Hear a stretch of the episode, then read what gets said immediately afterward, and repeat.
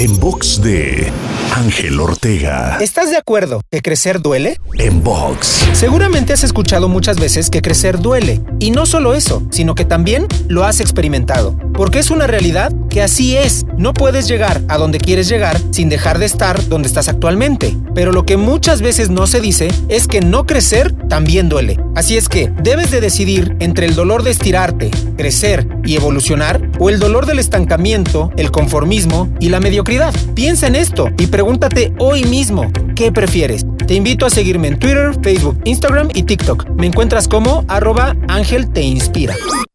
En box de Ángel Ortega. En box.